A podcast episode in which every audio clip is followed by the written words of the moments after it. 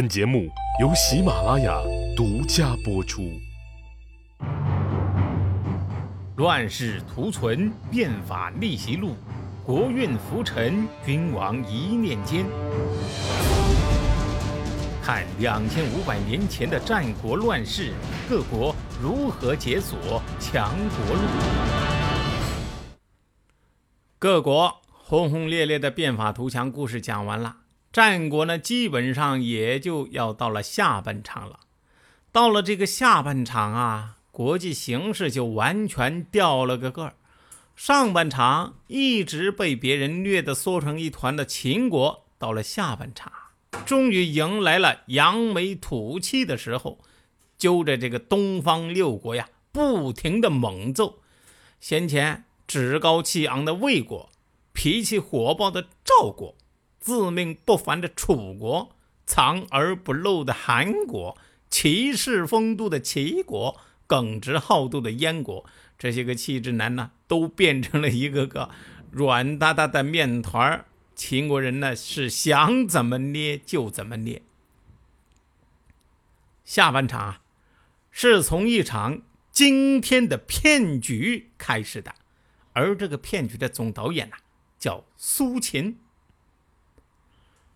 苏秦呢是河南洛阳人，当时呀，洛阳是周王室的国都，哎，所以呀，苏秦是周人，他属于纵横家。在这个战国时代呀，纵横家这不算个大流派，跟得宠于各国的法家不能比，跟落魄的儒家也不能比，跟不受大国待见的墨家呢，还是不能比。但就是这个跟谁都不能比的纵横家，却是精英辈出，和法家一样，出了一大批人物啊，在书写着战国的历史。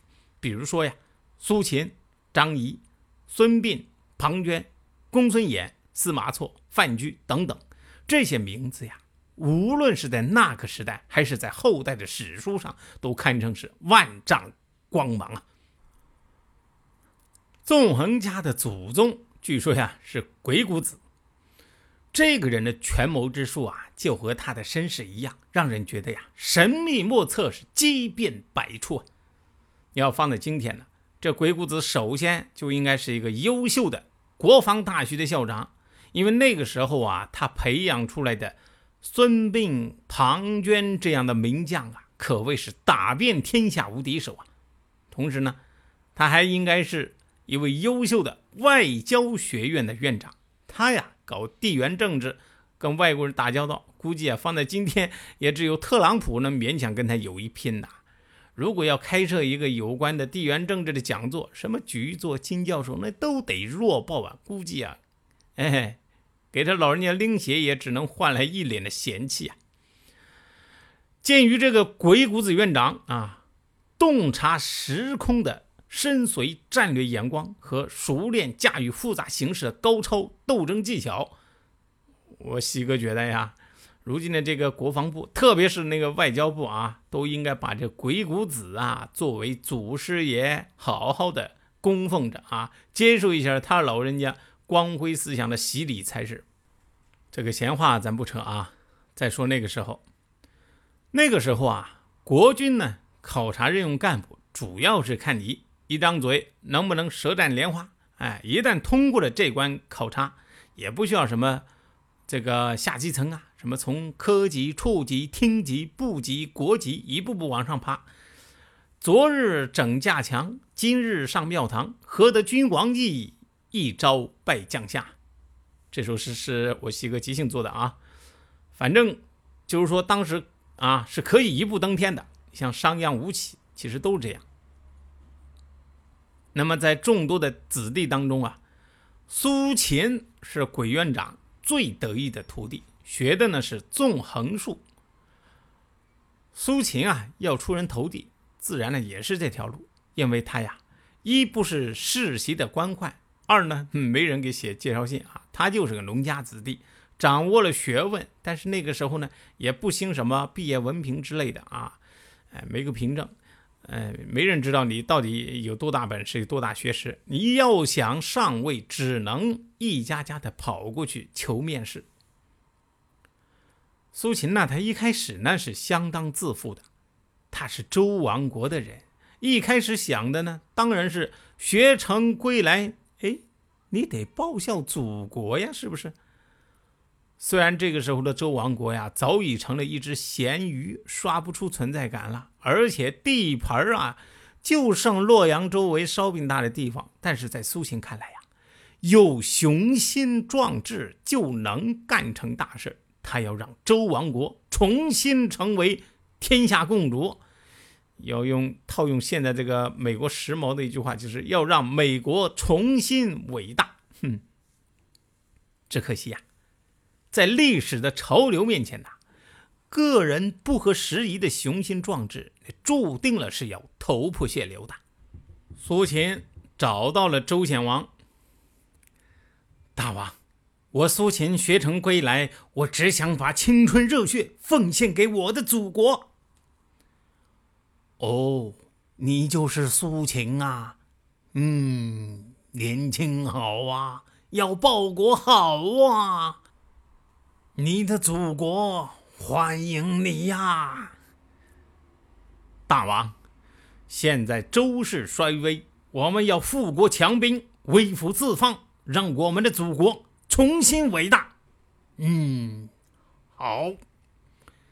第一步，我们要让各诸侯国重新尊王，不尊我们的，就号召其他诸侯国联手揍他。